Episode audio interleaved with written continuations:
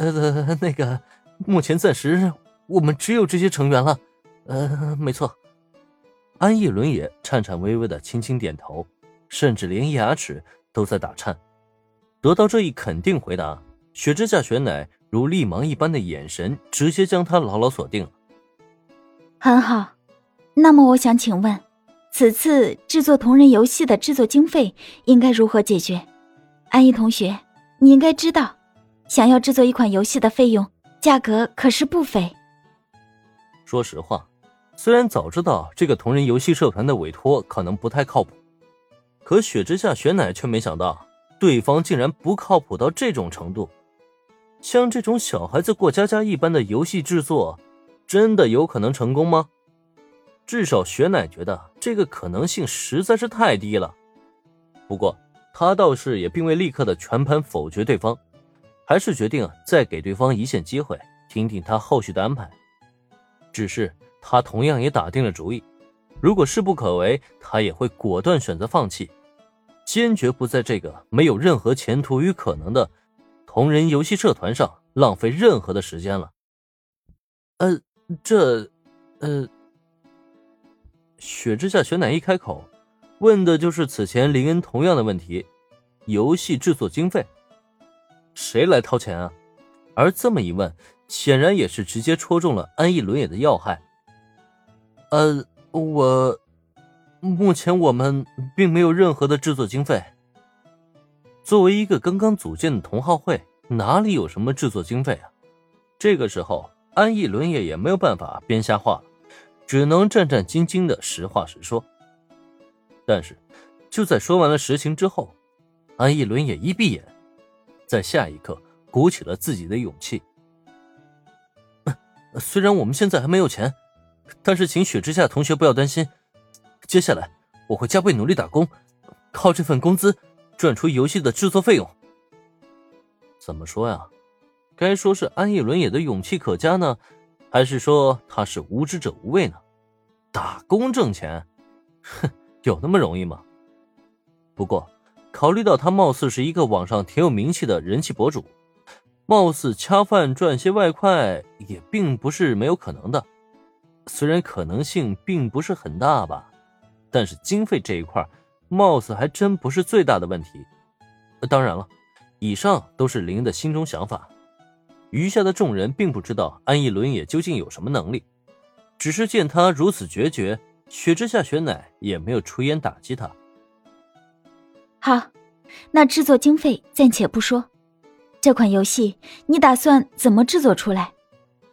我看你们同好会里。并没有专门制作游戏的成员。作为策划，安逸同学，你打算请谁负责技术支持？制作游戏的代码由谁来敲写？后续的测试人员在哪里？制作经费暂时不说了，但后续游戏制作事宜，雪之下雪乃却要安逸伦也给他一个合理的回答。为了更好的完成委托，雪乃显然对游戏制作流程进行了一番详细调查。只是，他对游戏进行深入了解了，对面的安逸伦也呢，却显然没有考虑那么多。技术支持、代码敲写、游戏测试，他哪想过这么多呀？呃呃，这个我我自然是想过的。我们社团虽然没有相应的人才在，但是我们可以将这份工作外包出去啊。计算机部那边呢，我还是有几个熟人朋友的。如果拜托他们帮忙的话，应该能将游戏做出来。在雪乃一声声的灵魂追问下，安逸伦也脑门顿时浮现豆大的汗滴。可是他也知道，自己这个时候绝对不能露怯。如果真和对方说明自己压根什么都没有准备，总觉得他一定会死得很惨吧。只可惜啊，虽然他干干巴巴的做出了解释，可他那副心虚的表情。却被大家看得一清二楚。这个人，他压根就什么都没有想过，只是凭着一厢情愿，便拉着所有人跟他一起做起了游戏制作的美梦。这种人，根本就不值得自己帮助。在这一刻，雪乃已经完全看穿了安逸伦也这个人。如果可以的话，他真想立刻转身走人，因为他一点都不想在这里继续浪费时间了。不过雪乃自己也知道，侍奉部目前急需一个成绩来应付审核，他即使想离开，也不得不耐下心来，再给对方最后一个机会。好吧，技术方面我就当你有了准备。那么最后一个问题，安逸同学，制作这款游戏的内容策划以及剧本在哪里？我需要看完这两样后再做打算。深吸了一口气，雪之下雪乃向安逸伦也索要起内容策划和剧本。毕竟钱和技术啊，这些都还好说，实在不行就另寻方法解决这个问题。但游戏内容和剧本却是最为关键的核心啊！一款游戏卖不卖座，这两样绝对占据了相当大的比重。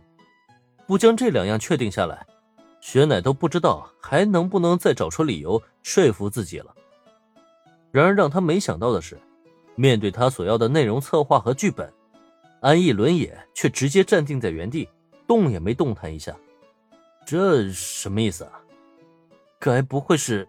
他什么策划都没做，内容也没想过，剧本更是遥遥无期吧？